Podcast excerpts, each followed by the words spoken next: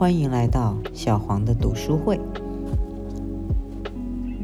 今天要分享的书是季羡林先生的散文集《悲喜自度》。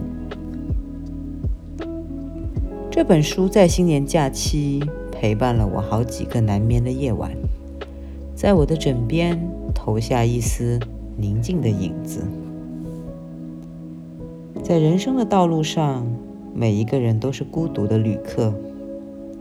人间万千光景，苦乐喜忧，跌撞起伏，除了自度，他人爱莫能助。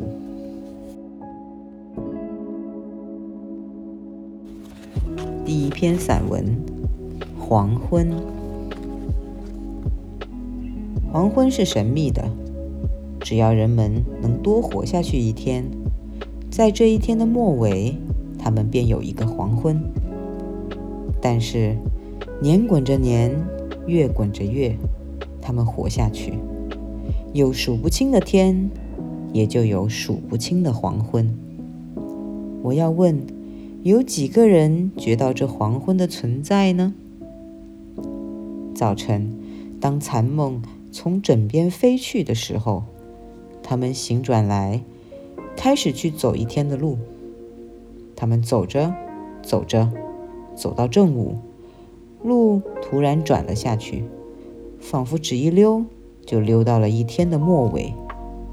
当他们看到远处弥漫着白茫茫的烟，树梢上淡淡涂上了一层金黄色，一群群的木鸭驮着日色飞回来的时候。仿佛有什么东西轻轻地压在他们的心头，他们知道夜来了。他们渴望着静息，渴望着梦的来临。不久，薄明的夜色糊了他们的眼，也糊了他们的心。他们在低矮的小屋里忙乱着，把黄昏关在门外。倘若有人问，你看到黄昏了没有？黄昏真美啊！他们却茫然了。他们怎能不茫然呢？当他们再从屋里探出头来寻找黄昏的时候，黄昏早随着白茫茫的烟的消失，树梢上金黄色的消失，鸭背上日色的消失而消失了，只剩下朦胧的夜。这黄昏像一个春宵的清梦，不知在什么时候漫了上来，在他们心上一掠，又不知在什么时候去了。黄昏走了，走到哪里去了呢？不，我先问，黄昏从哪里来的呢？这我说不清，又有谁能说得清呢？我不能够抓住一把黄昏，问他到底。从东方吗？东方是太阳出来的地方。从西方吗？西方不正亮着红霞吗？从南方吗？南方只充满了光和热。看来只有说从北方来最适宜了。倘若我们想开了去，想到北方的极北端是北冰洋和北极，我们可以想象描画出。白茫茫的天地，白茫茫的雪原和白茫茫的冰山。再往北，在白茫茫的天边上，分不清哪是天，是地，是冰，是雪，只是一片朦胧的灰白。朦胧灰白的黄昏，不正应当是从这儿退化出来的吗？然而，退化出来了。却又扩散开去，漫过大平原、大草原，留下了一层阴影；漫过大森林，留下了一片阴郁的黑暗；漫过了小溪，把深灰的暮色融到宗静的水声里，水面在安静里透着微明；漫过了山顶，留给他们的星和月的光。漫过了小村，留下了苍茫的暮烟；给每个墙角扯下了一片，给每个蜘蛛网网住了一把。以后又漫过了寂寞的沙漠，来到我们的国土里。我能想象，倘若我迎着黄昏站在沙漠里，我一定能看着黄昏从辽远的天边跑了来，像，像什么呢？是不是应当像一阵灰蒙的白雾，或者像一片扩散的云影？跑了来，仍然只是留下一片阴影，又跑了去，来到我们的国土里。随了弥漫在远处的白茫茫的烟，随了树梢上淡淡的金黄色，也随了木鸭背上的日色，轻轻地落在了人们的心头，又被人们关在门外了。但是在门外，他却不管人们关心不关心，寂寞的、冷落的，替他们安排好了一个变幻。又充满了诗意的童话般的世界，朦胧微明，正像反射在镜子里的影子。它给一切东西涂上银灰的梦的色彩。牛乳色的空气仿佛真乳似的凝结起来，但又似乎在软软的、黏黏的、浓浓的流动。它带来的曲径，你听。一切静静的，像下着大雪中的夜。是死寂吗？却并不。再比现在沉默一点儿，也会变成坟墓般的死寂，仿佛一点儿也不多，一点儿也不少。优美的、轻视的曲径，软软的、黏黏的、浓浓的压在人们的心头。灰的天空像一张薄幕。树木、房屋、云缕，都像一张张的剪影，静静地贴在这幕上。这里、那里，点缀着晚霞的紫熏和小星的冷光。黄昏真像一首诗，一支歌，一篇童话，像一片明月楼上传来的悠扬的笛声，像一声缭绕在长空里。亮丽的鹤鸣，像陈了几十年的绍酒，像一切美到说不出来的东西。说不出来，只能去看；看之不足，只能意会；意会之不足，只能赞叹。然而，却终于给人们关在门外了。给人们关在门外，是我这样说吗？我要小心。因为所谓人们，不是一切人们，也绝不会是一切人们的。我在童年的时候，就常常待在天井里，等待黄昏的来临。我这样说，并不是想表明我比别人强，意思很简单，就是别人不去，也或者是不愿意去这样做。我适逢其会的常常这样做而已。常常在夏天里，我坐在很矮的小凳上，看墙角里渐渐暗了下来，四周的白墙上也布上了一层淡淡的黑影。在幽暗里，夜来香的花香一阵阵的沁入我的心里。天空里飞着蝙蝠，眼角上的蜘蛛网映着灰白的天空，在朦胧里。还可以数出网上的线条和粘在上面的蚊子和苍蝇的尸体。在不经意的时候，蓦地抬头一看，灰暗的天空里已经嵌上了闪着眼的小星了。在冬天，天井里铺满着白雪。我蜷伏在屋里，当我看到白的窗纸渐渐地灰了起来，炉子里的白天。看不出颜色的火焰渐渐红起来、亮起来的时候，我就会知道这是黄昏了。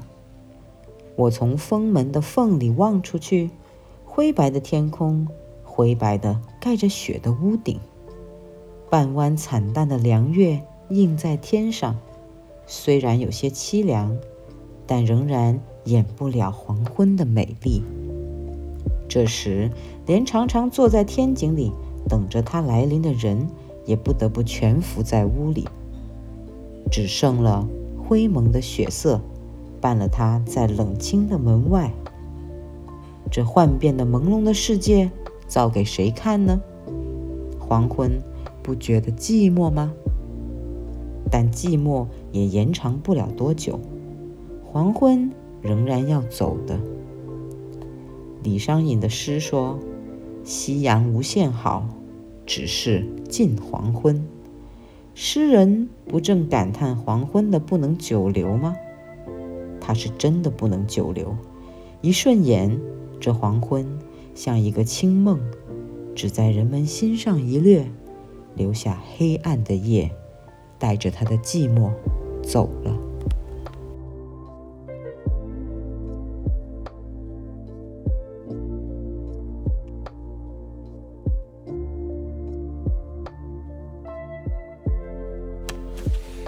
第二篇，神奇的丝瓜。今年春天，孩子们在房前空地上斩草挖土，开辟出来了一个一丈见方的小花园。周围用竹竿扎了个篱笆，移来了一棵玉兰花树，栽上了几株月季花，又在竹篱下面随意种上了几颗扁豆和两颗丝瓜。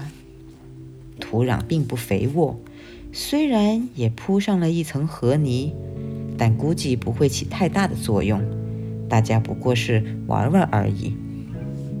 过了不久，丝瓜竟然长了出来，而且日益茁壮长大。这当然增加了我们的兴趣，但是我们也并没有过高的期望。我自己每天早晨工作疲倦了。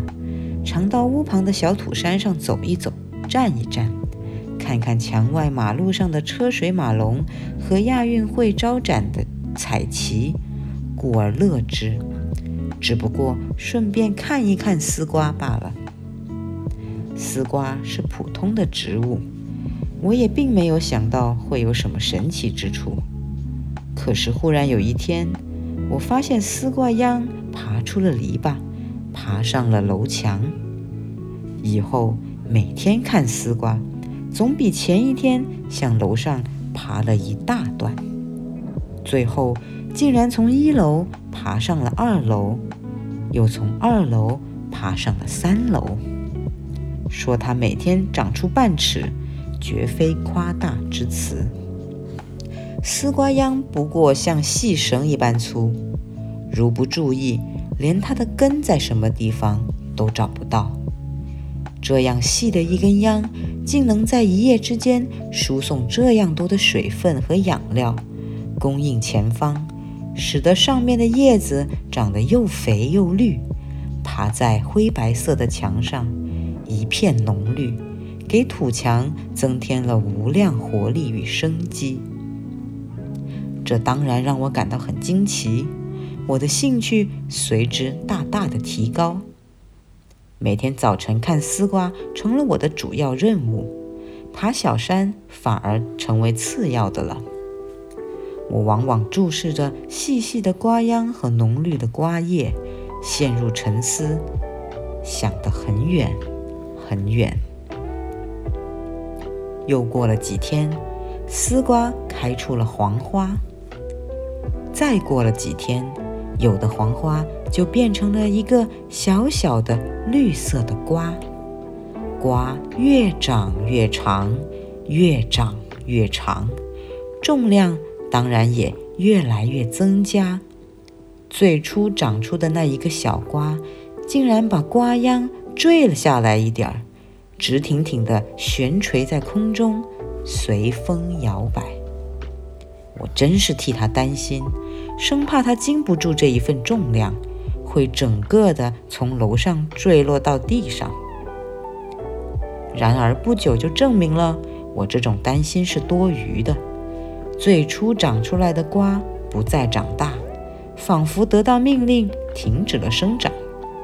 在上面在三楼一位一百零二岁的老太太的室外窗台上，却长出来了两个瓜。这两个瓜后来居上，发疯似的猛长，不久就长成了小孩胳膊一般粗了。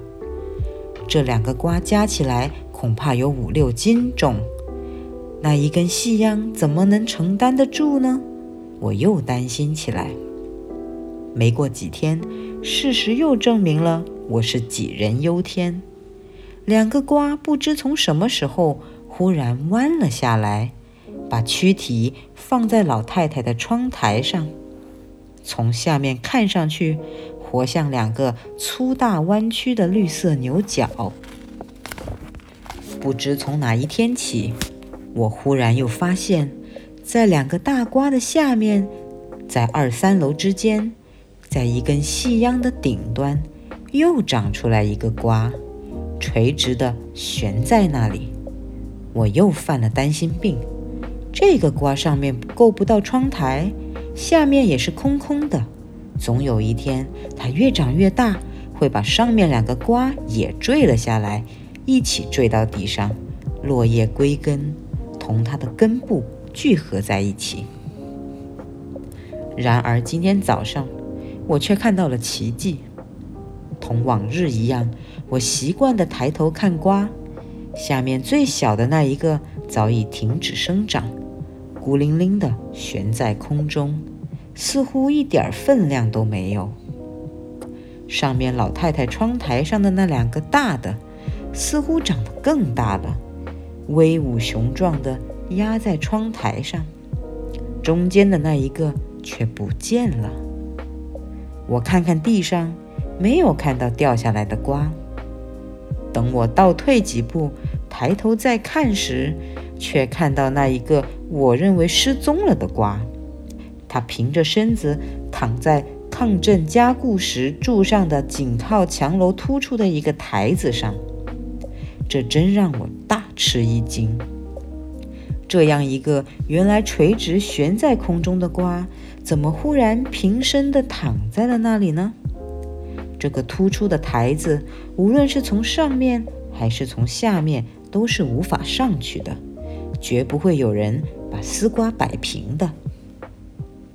我百思不得其解，徘徊在丝瓜下面，像达摩老祖一样面壁参禅。我仿佛觉得这颗丝瓜有了思想，它能考虑问题，而且还有行动。它能让无法承担重量的瓜停止生长，它能给处在有利地形的大瓜。找到承担重量的地方，给这样的瓜特殊待遇，让它们疯狂地长。它能让悬垂的瓜平身躺下。如果不是这样的话，无论如何也无法解释我上面谈到的现象。但是如果真是这样的话，又实在让人难以置信。丝瓜用什么来思想呢？丝瓜靠什么来指导自己的行动呢？上下数千年，纵横几万里，从来也没有人说过丝瓜会有思想。